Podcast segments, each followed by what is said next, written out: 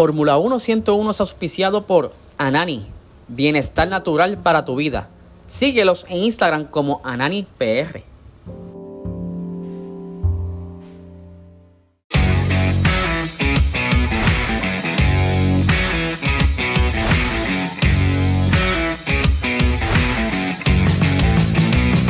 Esto es Fórmula 1 101.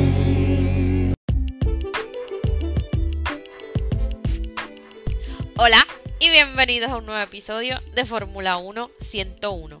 Mi nombre es Maricelis y en el día de hoy no tenemos nada de conceptos, definiciones, pero sí les traigo mucha información y algo muy relacionado que les voy a explicar a la de lo que pasó en la carrera anterior, de este pasado fin de semana precisamente, donde la carrera fue como que todo un caos, duró muchísimo, hubo muchas interrupciones, se tardaba mucho en reanudar la carrera. Eh, no sé si tuvieron la oportunidad de ver la carrera, para los que no, pues les voy a hacer un breve resumen y explicarle unas circunstancias que pasaron dentro de la carrera, por qué se da eso y otras cositas que les voy a estar explicando. Así que nada, vamos al mambo como decimos. Bueno, pues empecemos con que en la semana se estaba diciendo o se estaba pronosticando que iba a llover el domingo en Mónaco. Eh, Mónaco es un circuito, a mí no me gusta realmente. Eh, es emblemático, lleva un montón de tiempo en la Fórmula 1. Eh, es como que a todo el mundo le encanta, a mí particularmente no. Es muy angosto, no se pueden rebasar mucho, es callejero, no me encanta tanto. Pero pues estaba diciendo que este fin de semana podía llover precisamente en la carrera. Mónaco se dan muchos accidentes y si es con lluvia puede ser un caos total. Pues nada, empezaron el domingo, empezó pues lo protocolar, el himno, los saludos y todo. Ya todos estaban en la parrilla, todos los monoplazas estaban en la, parrilla con sus gomas slicks. ¿Y que son las gomas slicks? Pues son las que se utilizan cuando el circuito está seco. Nada, todo estaba preparado hasta que, boom, llegó la lluvia. Primero llegó suave, este, realmente no llovió mucho, pero sí la pista estaba húmeda. Ahí fue que se atrasó. Primero la atrasaron como 10 minutos a ver lo que iba a pasar, a ver cómo el clima se comportaba.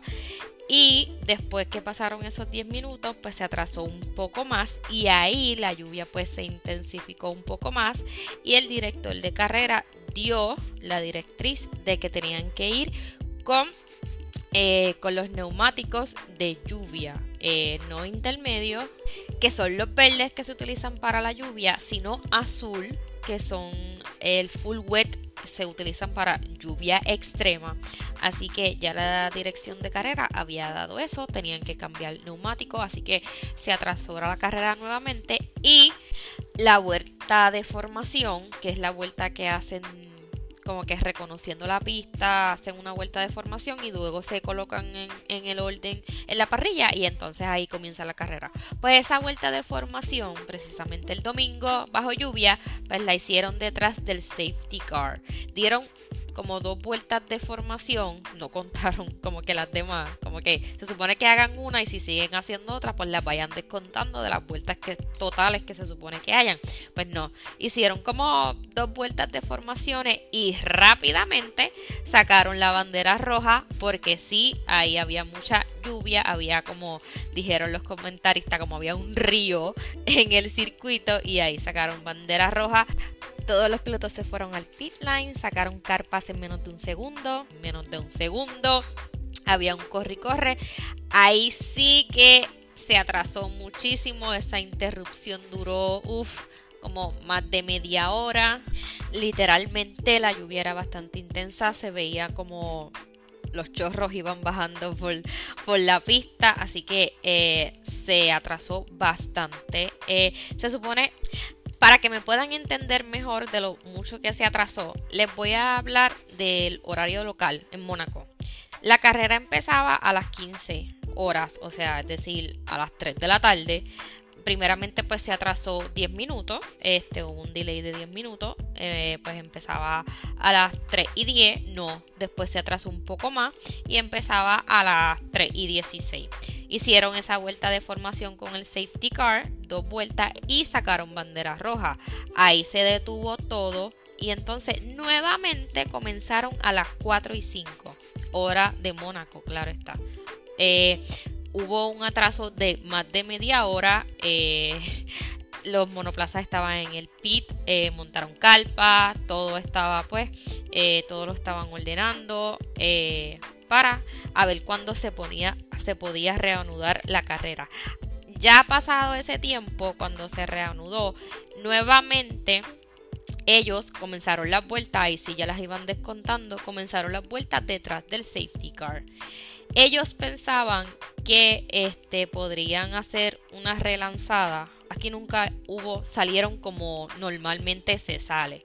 Porque en un circuito normal, que no está lloviendo, que está seco, pues ellos hacen el Formation Lap y se paran en el orden de la parrilla y pues cuando sale la luz verde arrancan. Aquí no, aquí no hubo esa lanzada, se fueron detrás del safety car, luego de la bandera roja tampoco lo hubo. Pues por las circunstancias de la pista y de la lluvia, y obviamente por la seguridad de los pilotos.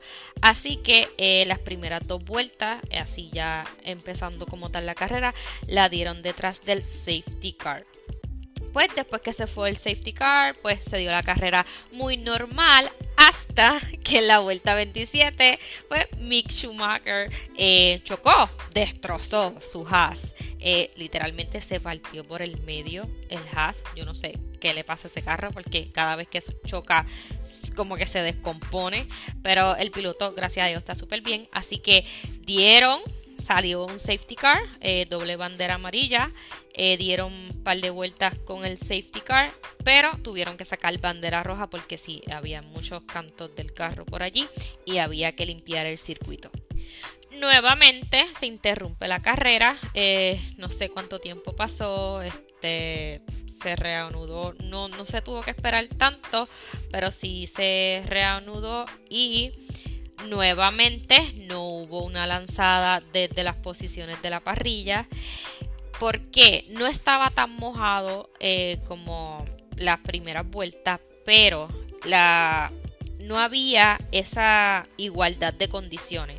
Porque cuando ya les he explicado anteriormente que la pista hace un trazado, un caminito que es el más factible para ir, los pilotos lo hacen, pero si tú vas a hacer una lanzada y no tienes las condiciones igual, porque obviamente unos van a salir por un lado que van a ser mucho mejor para ellos que otros, pues no van a estar igual de condiciones los pilotos y unos van a sufrir más otros. Hay uno que le toque el trazado ideal, hay otro que va a salir por el lado mojado y pues puede haber un accidente porque Mónaco es súper estrecho y pues eso hubiese sido un caos. Así que no hicieron una relanzada desde eh, la parrilla como tal.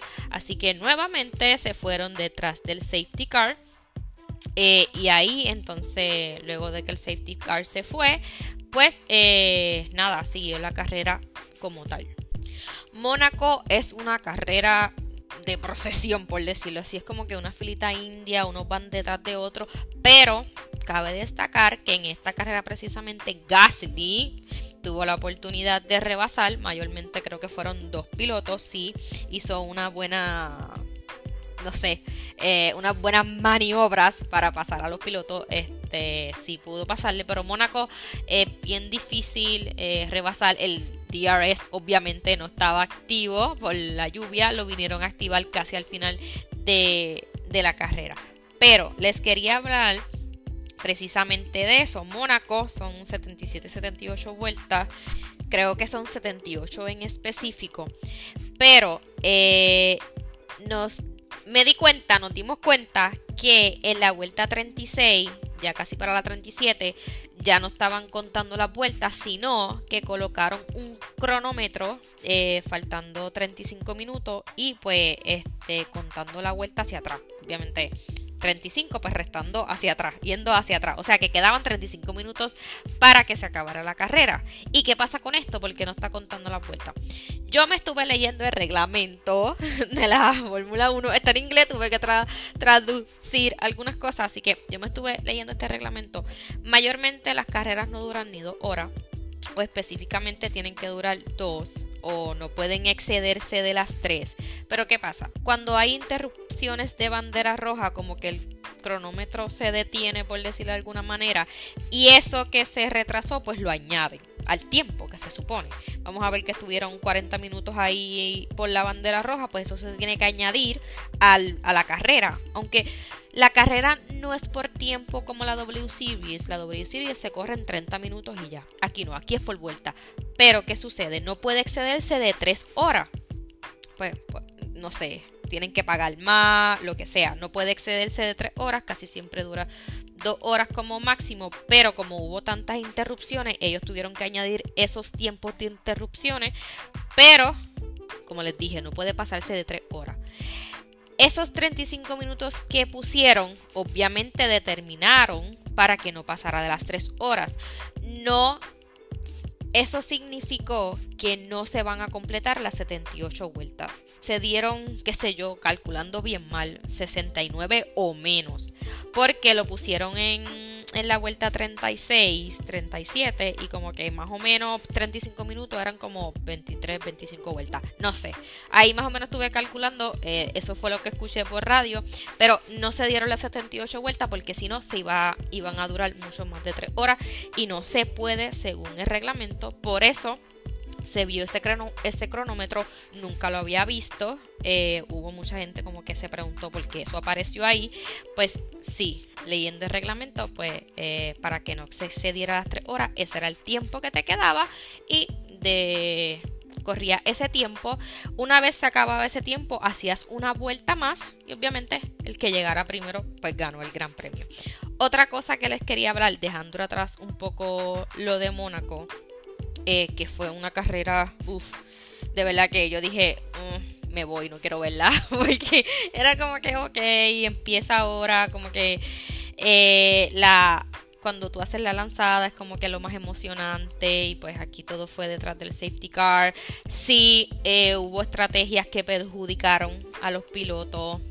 Para decirle así más o menos, pues en primer lugar ganó Checo, un mexicano, segundo lugar Sainz, eh, eh, tercero Max y cuarto Leclerc, que Leclerc era el que salía en primera posición eh, al principio de la carrera, pero una estrategia mal de Ferrari, una comunicación errónea fatal, eh, le dañó su carrera, pero Red Bull supo aprovechar, Sainz de verdad que hizo una tremenda carrera. Checo, ni se diga, defendió ese primer lugar con uñas y dientes, como se dice. Bueno, dejando atrás a Mónaco, que ya pasó y pues, pues, no es que haya sido mala, pero es como que, uff, duraste mucho, este, la lluvia, la lluvia es como que una adrenalina extra que le da al circuito, déjalos correr. Ah, hay pilotos que son buenos en la lluvia, pero precisamente Mónaco no es como que un circuito como que súper bueno para la lluvia porque en seco y a veces ocurren accidentes empantosos, imagínate en lluvia y pues hay que asegurar que los pilotos estén bien, claro está. Bueno, ahora les voy a explicar una cosita este, sobre qué sucede cuando se dan esas circunstancias así de lluvia si deciden suspender la carrera. En la temporada pasada pasó. En el circuito de Bélgica precisamente la lluvia fue torrencial. Eh, también se atrasó muchísimo, estuvimos esperando un montón de tiempo a ver qué pasaba, si se reanudaba, si se iban a dar ciertas vueltas, qué pasaba, si se cancelaba. Eh, la FIA fue criticada un montón, específicamente Masi. Al final se dieron dos o tres vueltas, lo que hicieron fue eh, dar los puntos a mitad, el primero se llevaba este 12.5, el segundo la mitad de lo que se supone, o sea que nada prácticamente las posiciones quedaron igual que la quali. Eh, primero quedó Max, segundo Russell y tercero Hamilton. Como quedaron en la quali, así quedaron en el Gran Premio porque prácticamente ni se corrió. Y pues eso sí que duró un montón porque no se decidían si se iba a continuar o si se iba a atrasar. Entonces, ¿qué pasa cuando hay esas circunstancias y se decide eh, cancelar la carrera porque el año pasado no había una regla estipulada que dijera qué sucede, pero este año sí, debido a lo que pasó en la temporada pasada, me imagino, pero este año sí la hicieron.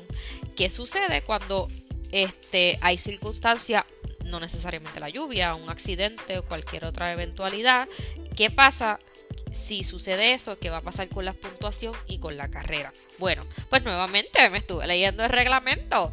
Así que si deciden eh, suspender la carrera, vamos, les voy a explicar para que me entiendan. No habrá puntos si el líder de la carrera no ha completado menos de dos vueltas. O sea que no habrá puntos si tienes dos vueltas o menos. Tampoco no se otorgarán puntos si tienes dos vueltas o menos o más detrás de un safety car o un virtual safety car. No te van a otorgar puntos si tienes dos vueltas eh, detrás de un safety car o un virtual no pueden tener, eh, no se pueden dar esas circunstancias porque no te van a dar puntos si son dos vueltas o más. Entonces, ahora vamos a las especificaciones que sí dan puntos.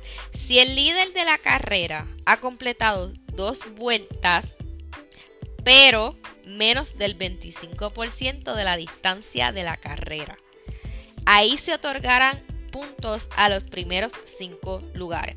Para que me entiendan mejor, ok, ustedes saben que los circuitos tienen una distancia, una super distancia. Y pues si el, si el piloto o el líder de la carrera completó dos vueltas y llegó hasta el 25% de lo que se supone que sea la distancia, pues ahí solamente van a coger puntos los primeros cinco lugares. El primer lugar se lleva 6, el segundo se lleva 4, el tercero se lleva 3, el cuarto se lleva 2 y el quinto se lleva 1. Otra de las especificaciones.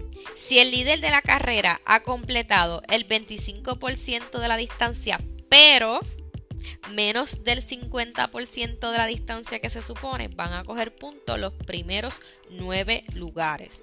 El primero se lleva 13, el segundo se lleva 10, el tercero se lleva 8, el cuarto se lleva 6, el quinto se lleva 5, el sexto se lleva 4, el séptimo se lleva 3, el octavo se lleva 2 y el noveno se lleva 1. Ahora bien, si el líder de la carrera ha completado el 50% de la distancia, pero no el 75 de la distancia de la carrera, pues ahí van a coger puntos los primeros 10 lugares y el primer lugar se lleva 19, el segundo se lleva 14, el tercer lugar se lleva 12, el, el quinto lugar se lleva 8, el sexto se lleva 6, el séptimo se lleva 4, el octavo se lleva 3, el noveno se lleva 2 y el que llegue en décimo lugar se lleva un punto. Si el líder de la carrera completa el 75% o más, ahí se van a llevar los puntos en su totalidad, normalmente como si la carrera se hubiese completado. Si completó el 75%, pues se llevan los puntos como se suponen, que son 25 el primer lugar, 18 el segundo, 15 el tercero, 12 eh, el cuarto, 10 el quinto, 8 el sexto, 6 el séptimo, 4 el octavo, 2 el noveno y el décimo lugar pues se lleva un punto. Es como si hubiese pasado una carrera normal. Esas son las especificaciones que determina el reglamento cuando va a haber una suspensión de carrera. Eso es lo que se va a tomar en consideración. El por ciento que se haya eh, recorrido eh, de la distancia, ahí es como se van a otorgar los puntos. Bueno, hasta aquí este episodio. Espero que les haya gustado, espero que me haya explicado súper bien. Así que nos escucharemos en la próxima. Hasta luego. Bye.